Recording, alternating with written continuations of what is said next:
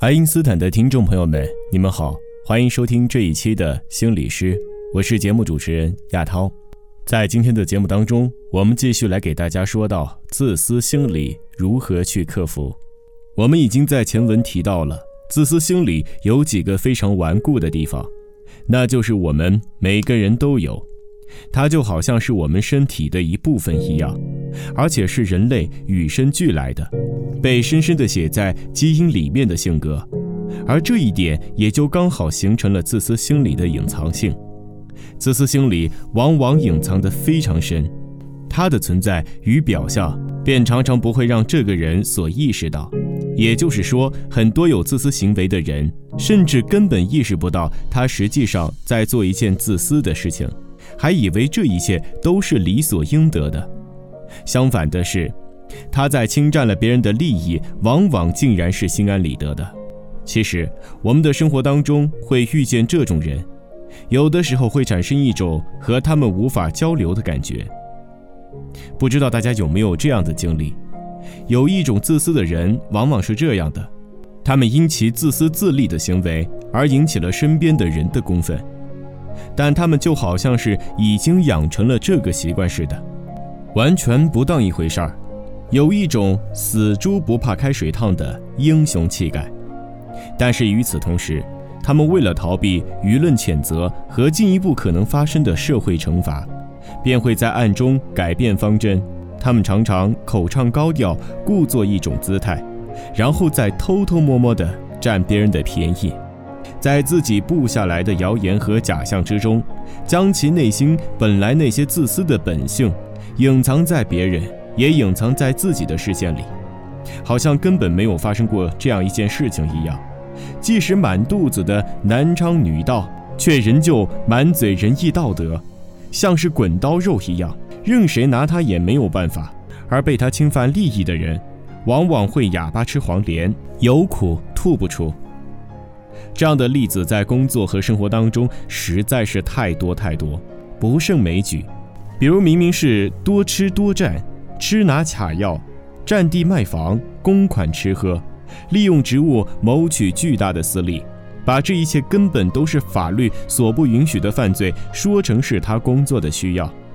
还展现出一副不胜其烦、深恶痛绝的欺骗性丑恶嘴脸。我也不做这样的事，我也非常讨厌这些不公正，可我又有什么办法呢？规矩就是这个样子的，我也不喜欢每天在饭店里边大鱼大肉的呀。我是多么的怀念在家吃清淡蔬菜的日子呀！这分明是损害他人的利益来满足自己的需求，却说自己其实是在替别人着想才这么做的，自己这么做似乎也是很为难的。自私心理属于一种不能见光的病态行为，在东方文化当中，很少会有人主动承认自己的自私之心。而自私之人，更是常常要以各种花样百出的手段来掩饰自己的丑陋面目，所以自私就更加有隐蔽性了。这种隐蔽性是针对他自己，也是针对他人来说的。分析自私的行为的病因，必须要从客观的方面与主观的方面这两大方面同时着手。从客观的方面来讲。我们的中国是一个人口超限、自然资源与社会资源都十分有限的国家，两种极端情况同时发生，就更加深了各种情况各自的严重程度。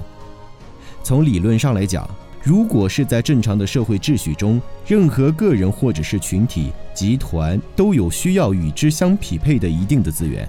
但是在现实环境中，由于各种复杂的原因，比如历史的原因啊，或是国际原因。经济原因、政治原因等等，我们都不得不承认的是，就目前来说，我国各项的资源的数量、类型、方式，在占有和配置的方面，确实都存在非常多、非常多严重的不平衡和不合理之处，而资源分配的垄断性仍然非常顽固。没有资源就无法生存，资源是每个人都必须要获取的。而对于一个集体来说，就更加的重要。这样的结果就是，缺乏资源的一方不得不以某种非常态的、非正当的，或者干脆说是违法的方式来换取资源。另外，还有一点不能忽视的是，畸形文化的常年沉淀，社会监管力度不够，也是自私行为客观存在的原因。我们再从主观的方面来说。一个人的各类诉求，若是脱离了社会规范及传统制度，成为不合理的诉求，在这种情况下，可能仍旧会倾向于自私了。国外有关专家最新的研究已经表明，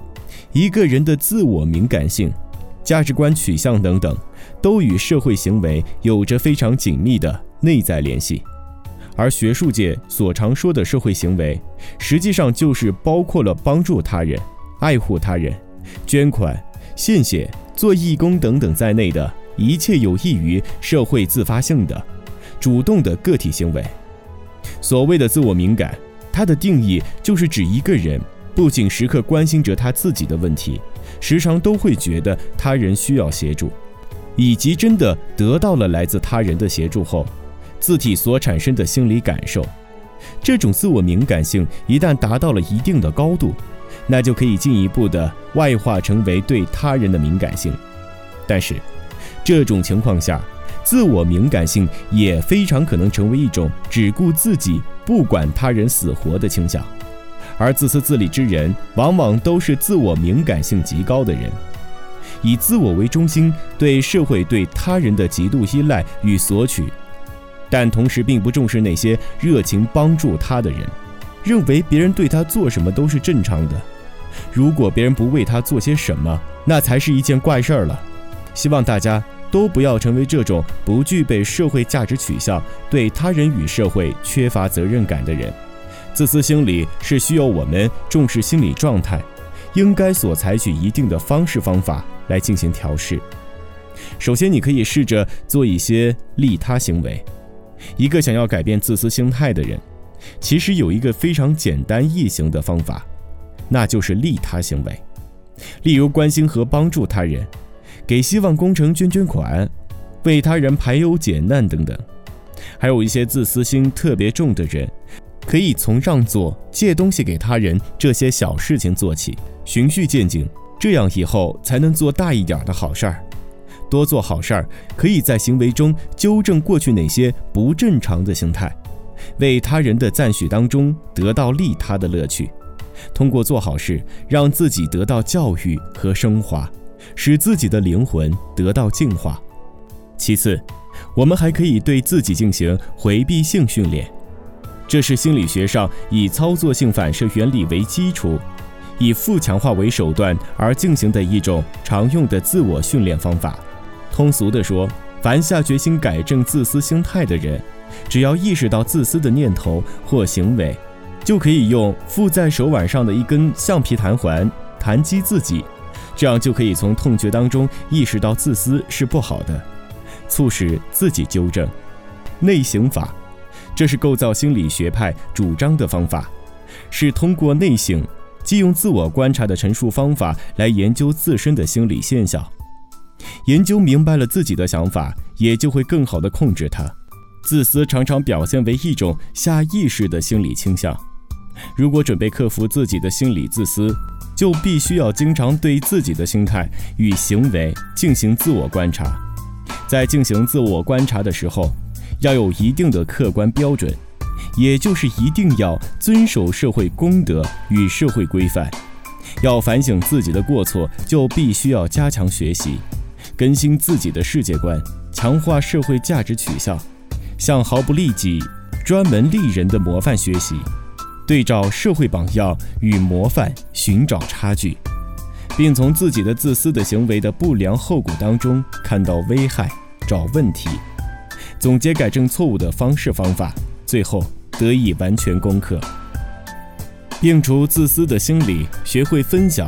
这样就可以破除人与人之间的冷漠，把自己的胸怀打开，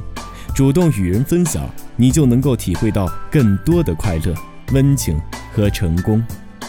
爱因斯坦心理师，感谢您的收听。下一集我们将会和大家一起来探讨猜疑心理。再会。